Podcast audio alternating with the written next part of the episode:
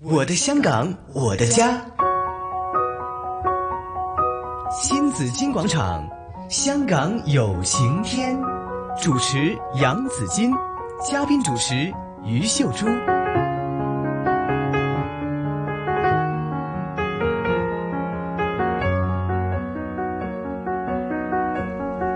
来到星期四，每逢星期四呢有这个环节“新紫金广场”，我们香港有晴天，当然是有我们资深社工朱姐在这里哈。朱姐你好，子健好，大家好。哎嗯，子健，嗯外面很热啊，外面很热啊 我，们这里很热闹。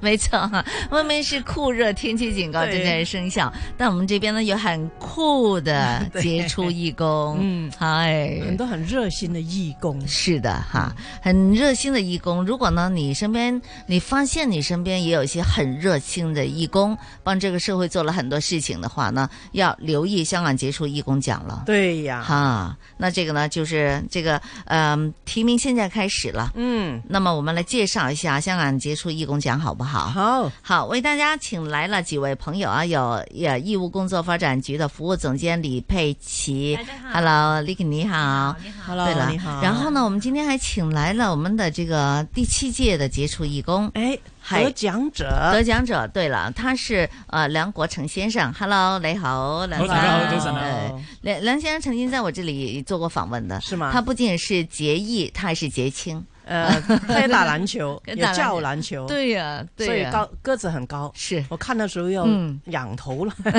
哦，OK 啊，好。那另外呢，还有杰出义工团队，今天也来到这里嗯哈，也是第七届的杰出义工团队家居维修义工协会两位对朋友。嗯嗨，Ivan 你好，哎大家好啊，，陳 Sir 係啦，應該叫陳陳 Sir 嚇，陳 Sir 好，仲有啊何女士好，好啊你好 Susanna 你你好好，好。那么我們先請先請 Licky 給我們介紹一下嗯香港傑出義工獎好不好？已經來到第八屆了，是吧？係啊，嚟到第八屆㗎啦。嗯咁其實咧，香港傑出義工獎咧就係由義務工作發展局去誒舉辦嘅。我哋都誒呃二零零五年開始舉辦㗎啦，每年都舉辦兩屆。咁其實誒義務工作發展局咧係一間誒非牟利推廣義務工作嘅一個團體啦，咁樣。咁誒、呃我哋其實個工作咧，主要誒、呃除咗係義工服務同埋義務工作嘅培訓之外咧，義工嘉許都係一個好重要嘅環節嚟嘅對對係對，因為我哋其實喺社會上咧，有好多人好有心嗯去，好、熱好有熱誠去做義工，亦、都願意貢獻佢自己嘅時間啦，佢嗯個才能啦，去諗一啲方法去點樣幫到人對更加有效咁樣。對咁所以我哋好希望透過呢個香港傑出義工獎呢，可以多謝佢哋啦。咁、嗯另外亦都俾更多社會人士知道佢哋個故事，係咁從而亦都感染多啲人去做義工，大家做多啲好事，幫下人啊嘛。嗯。咁其其實喺誒、嗯香港嘅誒、呃、義務工作發展局下邊，係咪亦都有幾多登記嘅義工啦？已經啊哇，啊多哇！咯我哋好多登記， 我哋有個人同團隊嘅係嗯團隊嘅義工登記，即係如果你想一個團隊嚟誒想做義工咧，都可以喺我哋度登記嘅。係咁如果以個人嚟講咧，就有六千幾嘅。係嗯咁團隊咧就有百幾個團隊，咁但係百幾個團體下面咧，誒誒最近我睇到個資料都成成萬十萬人、十萬嘅義 工，咁變咗我哋每年誒轉介出去嘅義工都係即係好多嘅，都我哋都幫嗯係其他非牟利嘅團體提供一啲義工嘅服務。对对对对对嗯嗯，我们也有用啊。係我们有时举办一些什么活动啊啊，是哎，找人来摄影吧，因为我们同事都都是只懂得拿手机摄影。係 啊，係啊，那效果不是最好的，所以我们就邀请他们有专业的义工，啊很喜欢摄影的义工，带着专业的相机来嗯啊给我们拍照。嗯朱朱姐真係好熟我哋嘅服 務，亦都我哋都希望可以幫到有用過對對其對他嘅非牟利團體，對係等佢哋服務提供時，有更多專業嘅義工可以幫手。係嗯咁，朱姐你嗰、個你香港單身協會啦，對啊係啦，會使用到呢、個誒誒義工服務啦。嗯咁如果係唔係一個非牟利機構，唔係一個慈善團體，嗯可能有人係搞咗個活動，咁佢哋都係好希望有一啲義工團體可以幫到手，咁可唔可以同你哋申請使用嘅咧？哦，如果佢唔係一個非牟利嘅團體咧，咁佢、我諗佢實有同一啲非牟利嘅團體合作嘅，嗯 哦咁你可以透過非牟利團體向我哋申請嘅。係嗯咁但係如果有有個即係好有心嘅團體去呃誒唔係非牟利，咁但係佢做啲誒、呃都係慈善嘅事業，係嗯咁佢可都可以聯絡我哋，咁就按呢、個呢、個呢、個誒、呃、計劃佢自己嘅呢、個誒、呃慈善嘅計劃咧，去同我哋再傾下咁樣，咁、嗯我哋都有機會可以幫到佢哋嘅。係。很咁好、啊啊，，要知道點樣使用啊嘛，對係咪對一個樣咁好嘅，我哋嘅 呢個誒咁大嘅團體喺度咁係樣啊，係咁。如果要登記做義工嘅話咧，會唔會個方法都好簡單嘅咧？哦，個方法好簡單嘅，其實可以上我哋網頁。咁係大家而家都用有有用手機啦，咁嗯其實可以 Google 嚇、用聲係啦控誒去揾義務工作發展局。係咁咧就誒、呃去到我哋嘅網頁咧，就我哋有個叫我想做義工，去我嗯香港義工團嗰度，咁、我可啊以就登記㗎啦。或者咁我都可以打打英文字 A V S，係啦係啦，如果網址就係 www.avs.org.hk 係就咯可以上去網嗰度，或者如果大家唔上網都可以電話聯絡我哋嘅二五四六零六九四，我哋有個義工服務中心。背得好熟 啊！二五四六零六九四都係可以打呢個電話係嘅冇。錯好，咁啊講翻啦，今屆第八屆啦，香港傑出義工獎啦，係就依家係接受提名噶啦。係啊，冇錯啊係！我哋而家接受提名，咁而家咧就我哋其實有兩種嘅，嗯咁、一個咧就係義工同埋義工團隊嘅，係咁就講佢哋即係誒做得好唔好啦，有冇嗯個熱誠啊，有冇投入感，個果效係點樣啦？咁、另外一種咧叫企業獎，嗯企業獎咧就係講緊一啲機構佢本身即係。誒、去營商㗎啦，當然係咁，但係佢就即係除咗營商之外，佢自己都有推動啲員工去做義工嘅。係啊咁就包括咗係譬如佢哋用咗啲咩誒政策啊，有啲咩措施啊，有冇嗯啲咩保障俾啲義工啊？係用咗呢啲方法之後，令到個員工都係做得好好嘅。係嗯咁我哋就有呢兩個獎項。係咁其實而家都接受緊提名㗎啦，咁就嗯誒、呃其實啲義工有陣時好好誒好低調 嘅，咁所以我哋都成日都話啊，如果你見到你身邊有啲好好嘅義工，好好嘅義工團隊係，又或者推動得誒、呃、義務工作好好嘅企業咧，嗯都希望佢哋提名嘅。咁係期望亦都好似誒頭先講啦，上翻我哋嘅網址都可以嘅，咁、嗯就係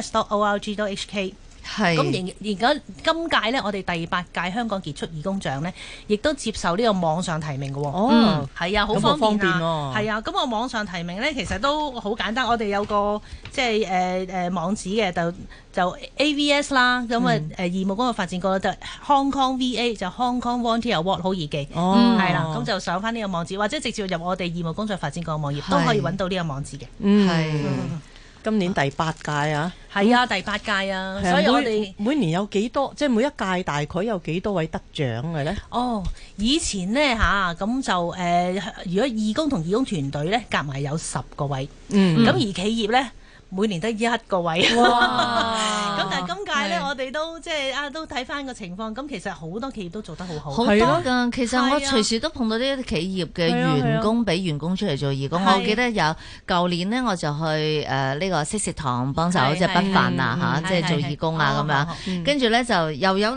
又有一又有一 team 人又入嚟喎，係啊，着係哦住啊制服啊咁樣，即係係唔係即係唔係制服，即係佢哋翻佢自己中公環司工，即嘅係即係譬如服話裝西裝啊哦、即係恤衫係係啊哦，你一睇就幾誒義呢個中環工嘅人嚟嘅喎，咁係啊啊，係啊，因為係啦而家真係做得太好嘅好係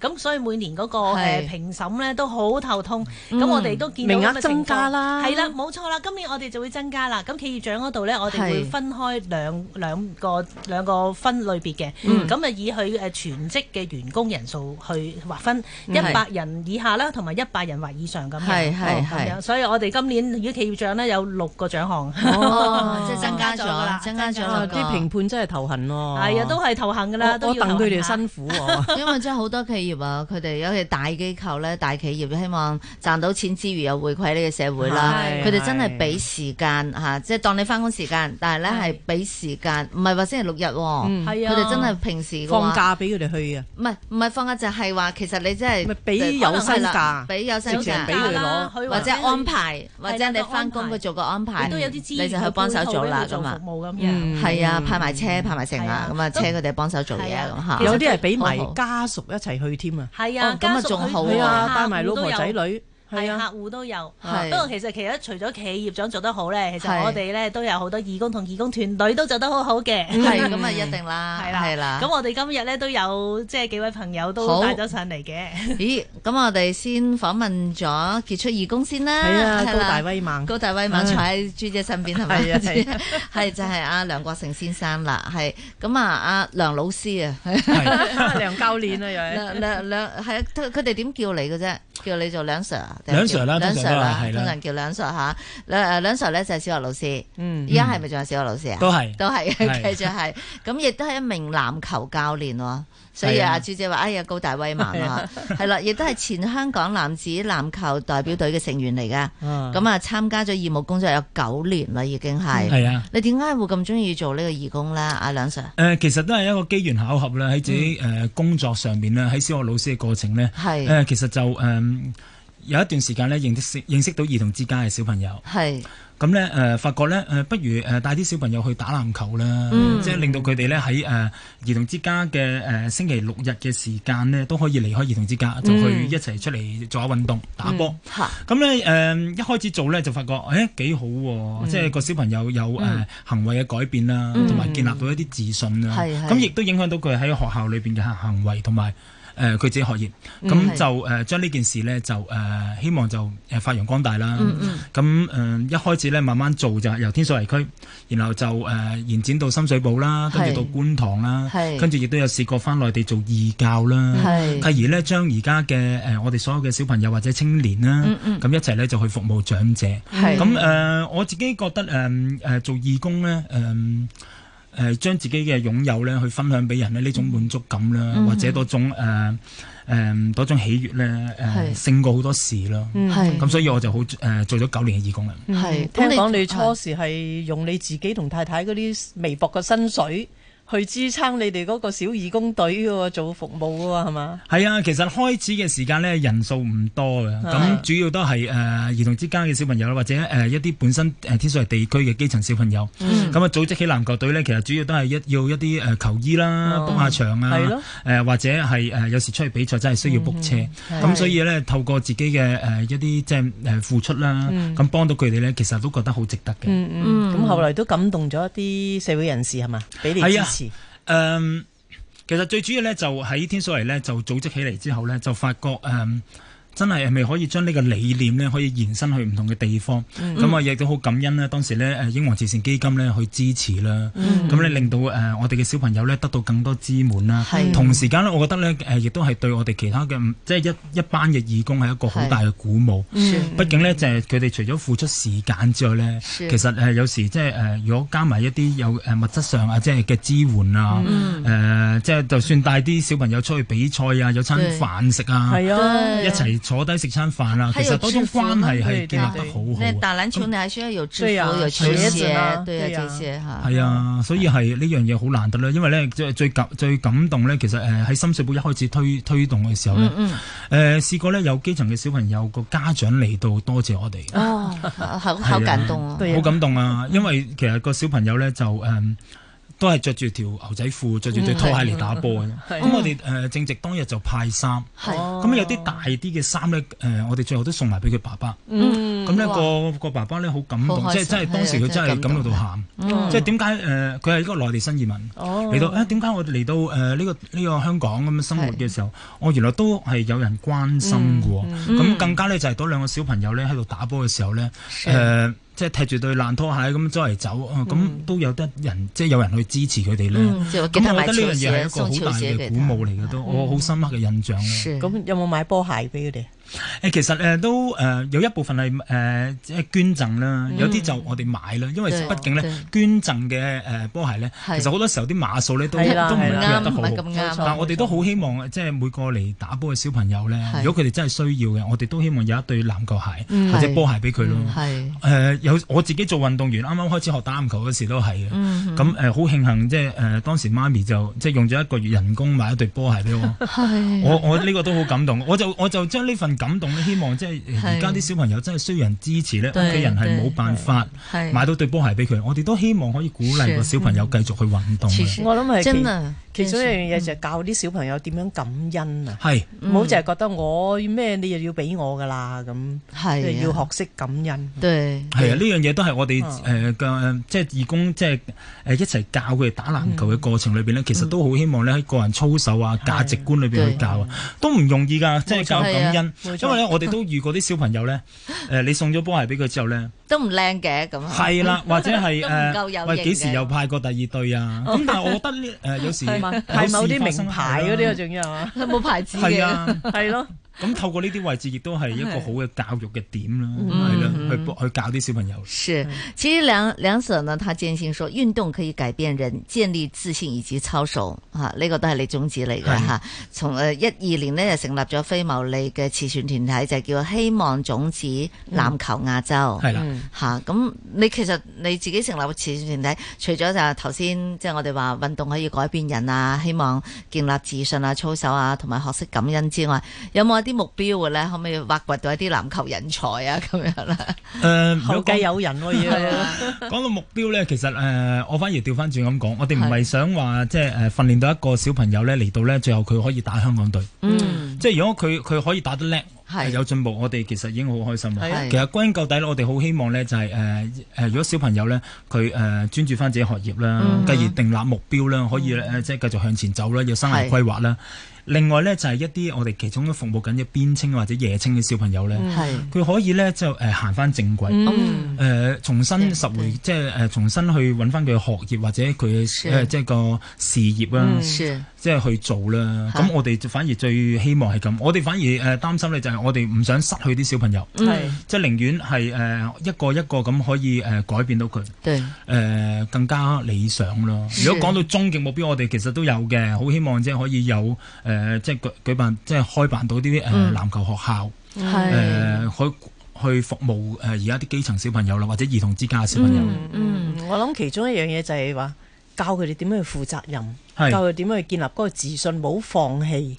啱係，啊！係啊，冇係啊冇運動員話會自自殺㗎，你諗下